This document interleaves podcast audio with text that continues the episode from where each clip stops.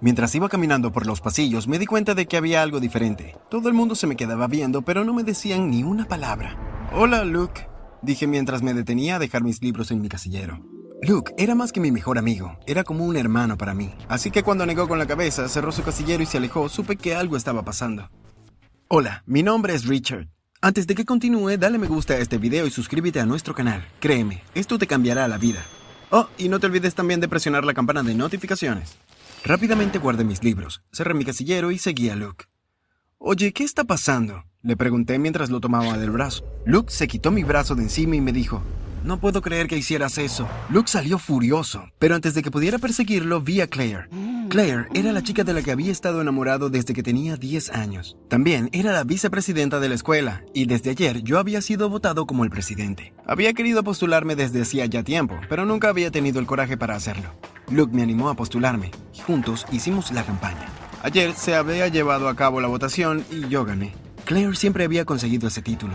Si bien esperaba poder ayudar a la población estudiantil, no podía esperar para pasar más tiempo con Claire. Tal vez, solo tal vez, por fin tendría el coraje de invitarla a salir. Me acerqué a ella con vacilación y le pregunté, Oye Claire, ¿tienes alguna idea de por qué los chicos me miran como si estuviera en la lista de los más buscados? Claire cerró su casillero y me miró con sus hermosos ojos color avellana.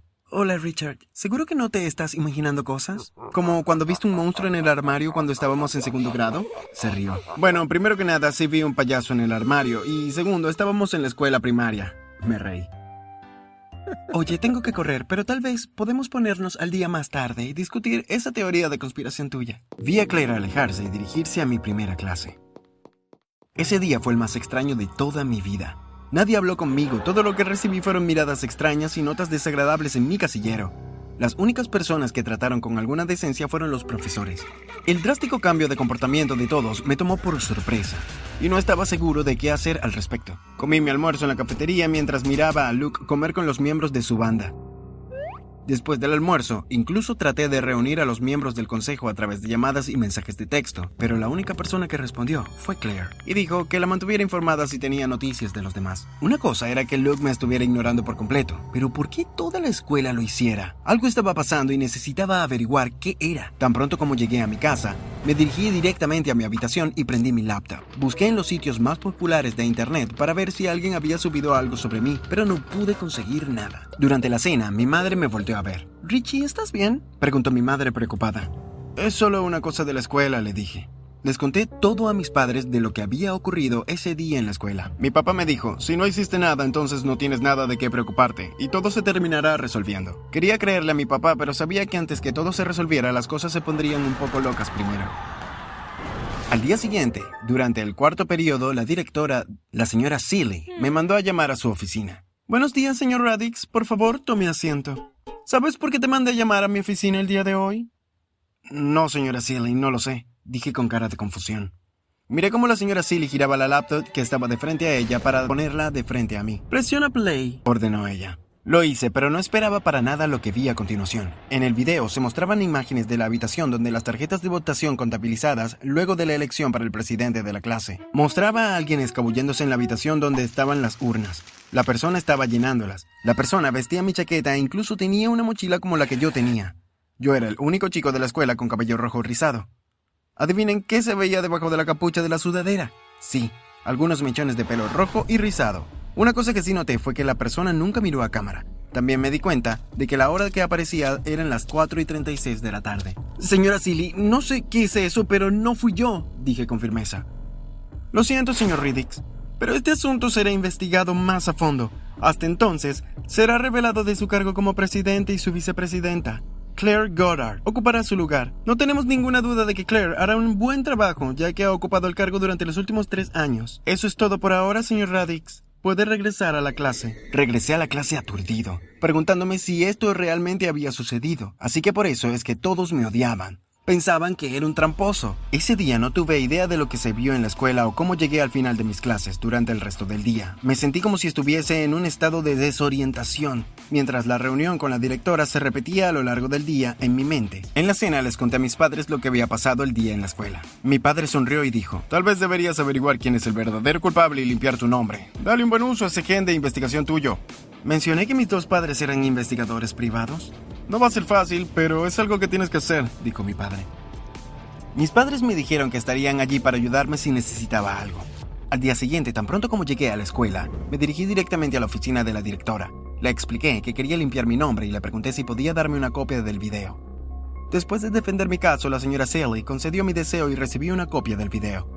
Tan pronto como llegué a casa, miré la grabación varias veces para ver si podía averiguar quién había sido el impostor. Sabía que no era yo, porque el lunes por la tarde, en el día de las elecciones, me salté la práctica y volví a mi casa porque me sentía mal. No tengo testigos, por lo tanto no tengo una coartada. Haber estado enfermo ese día significó que podía haberme escabullido y llenado las urnas, pero también significaba que alguien sabía que no estaría en la escuela.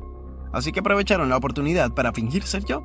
Después de unas horas sin encontrar nada que me ayudara, decidí tomarme un descanso. La única persona con la que podía hablar sobre este caso era Claire, ya que Luke seguía sin hablarme. Parecía muy interesada en lo que estaba pasando y yo era más que feliz por compartirlo con ella. Después de hablar por teléfono durante unos minutos, escuché su madre llamarla, diciendo que era hora de cenar. Le dije que la mantendría informada si encontraba algo. Después de la cena volví a mirar la grabación y efectivamente, ahí fue cuando encontré la pista que necesitaba. Pero antes de llevarle la evidencia a la señora Silly, Quería asegurarme de que fuera real. Decidí guardarme la información para mí y se lo contaría todo a Claire una vez que todo se resolviera. Al día siguiente, en la escuela, vi a la persona que era mi sospechoso número uno. No dije nada cuando me acerqué a ellos, pero lo que sí noté fue que tenían el mismo anillo que se mostraba en la grabación. Tuve que esforzarme mucho por no enfrentarme a ellos en ese mismo momento. Negué con la cabeza, me volteé en otra dirección y me alejé. Una cosa que me seguía preguntando era, ¿dónde habían sacado la peluca roja? La mochila se podía comprar en cualquier lugar y mi casillero podían haberlo abierto fácilmente para tomar mi chaqueta. Mientras pensaba en eso, me di cuenta de que el teatro de artes podría ayudarme a aclarar el asunto de la peluca.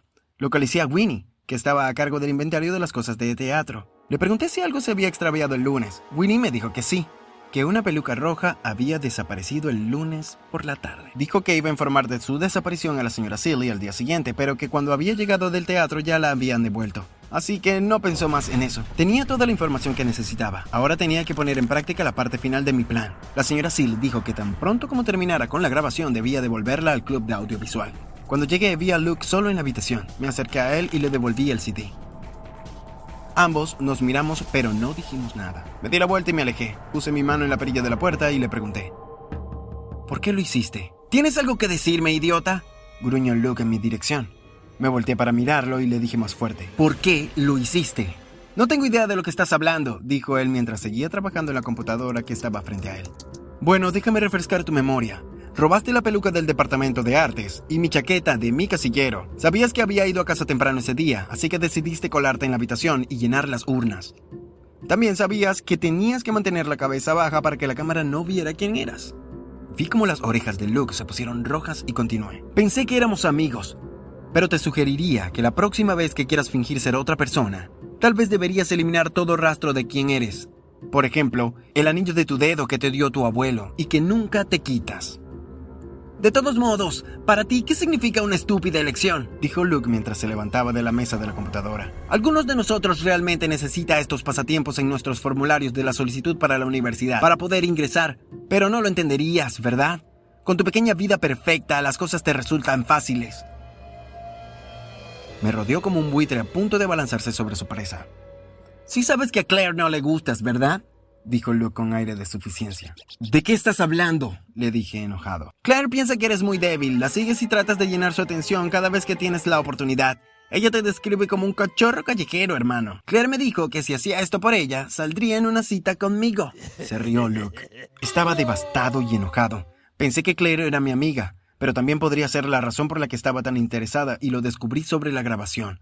Claire tenía la esperanza de que mi investigación la llevara a un callejón sin salida, y así y así podría mantener su título de presidente. El sonido de un puño conectándose a mi mandíbula me devolvió a la realidad.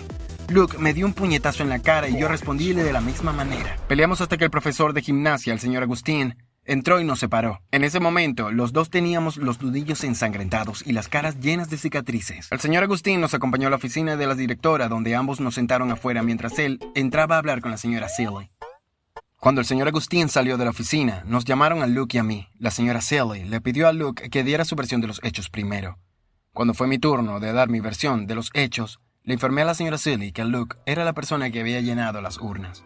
Le pregunté a la señora Silly si podía reproducir la grabación, lo cual lo hizo. Señalé el anillo que estaba en la mano de la persona y era el mismo anillo que estaba en el dedo de Luke. Le dije que también había hablado con Winnie y ella me había dicho que la peluca roja había desaparecido el lunes por la tarde. Winnie fue llamada a la oficina para confirmar la historia y cuando terminó, la señora Silly me miró.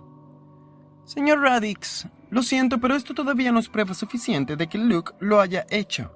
Si no tienes nada más, tengo mucho trabajo por hacer, dijo la señora Silly, un poco molesta. Luke me miró y sonrió con aire de suficiencia. Le sonreí a Luke y me volví a la señora Silly. ¿Ayudaría a una confesión? Saqué mi celular de mi bolsillo y presioné play. La señora Silly se reclinó contra su silla y escuchó con atención hasta que terminó la grabación. Luke pareció sorprendido. De lo que no se había dado cuenta era que todo el tiempo había estado grabando nuestra conversación en mi teléfono. No podría haber mejor vencida que esa grabación. Señor Radix, por favor, empiece con esto la próxima vez, dijo la señora Silly, señalando a mi teléfono. Me pidió que esperara afuera mientras hablaba con Luke. Mientras esperaba afuera, llamaron a Claire para la oficina del director. Evité su mirada cuando me volteó a ver. Luke y Claire nunca tuvieron su cita, y yo fui reinstalado como presidente por el puesto de vicepresidente para ser nuevamente votado. Me suspendieron por tres días por pelear en la escuela y aunque mis padres no estaban muy contentos con eso, entendieron que había sido por una causa mayor. A pesar de que ese año presidencial comenzó un poco complicado, fue el mejor año que alguna vez había tenido en la escuela y definitivamente había valido la pena luchar por él.